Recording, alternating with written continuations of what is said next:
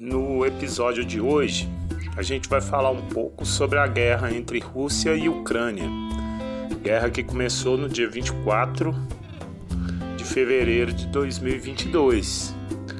Porém, esse conflito já ocorre há algum tempo, é, com algumas com alguns grupos separatistas dentro da Ucrânia, que são acusados de serem financiados pelos russos. Né? Desde 2013 existem movimentos separatistas dentro da Ucrânia, na região aonde hoje ocorrem é, os principais conflitos. Nesse período, a península da Crimeia foi anexada pelos russos e a cidade de Donetsk, que fica na região do Donbass, é, principal foco separatista nesse período.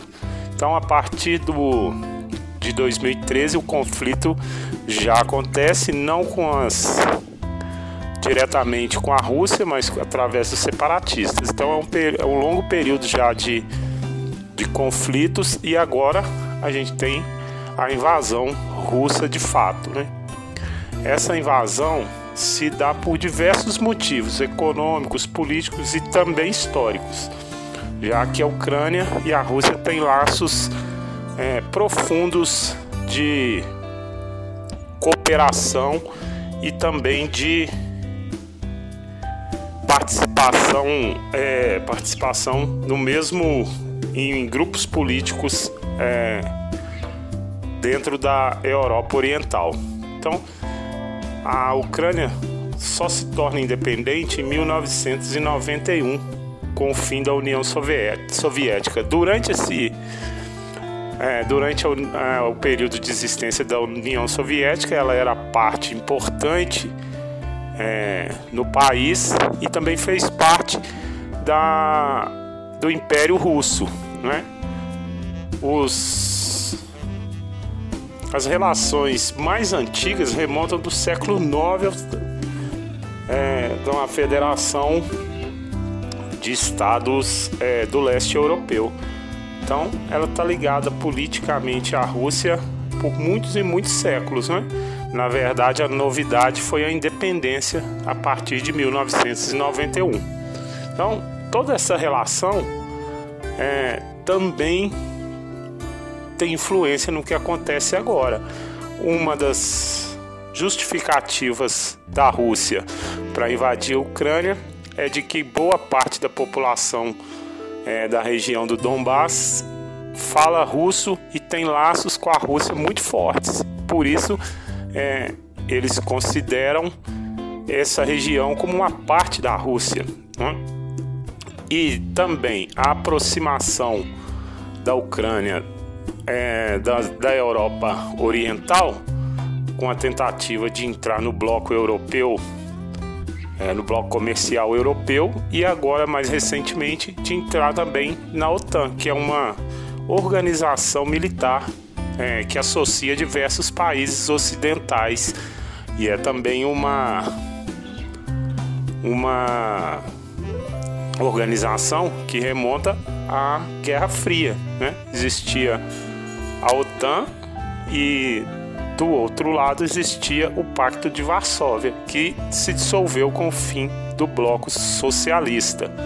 Então, a história entre Ucrânia e Rússia é, caminha há muitos e muitos séculos. O que está acontecendo agora é justamente por a Ucrânia pretender se afastar um pouco dessas relações com a Rússia e se aproximando é, da Europa Ocidental. Então, a guerra, na verdade, é uma busca por manutenção da influência russa no leste europeu. Essa manutenção da influência está agora ligada diretamente aos países que fazem fronteira com a Rússia. Além das questões históricas e políticas, tem também as questões econômicas, já que a Ucrânia é pela Ucrânia que passa boa parte dos gasodutos russos em direção à Europa. Então, nesse momento, eles estão tentando fazer aprovar um gasoduto que não passaria pela Ucrânia.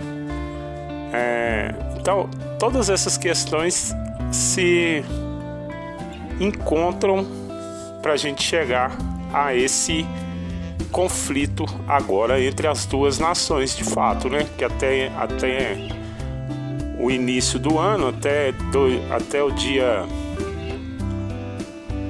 23 de fevereiro, era um conflito velado, em que a Rússia é acusada de financiar os separatistas, mas não, ainda não se tem uma comprovação sobre isso. Então, o conflito se dá principalmente pensando pelo lado da Rússia na influência que ela vem perdendo em seu entorno. E no caso da Ucrânia, é uma busca por, por independência, é, inclusive nas suas escolhas, né? se ela quer fazer parte da União Europeia ou da OTAN, é, porque a Rússia teria o direito de impedi-la, não é? Então, são questões que ainda ficarão para ser respondidas. É,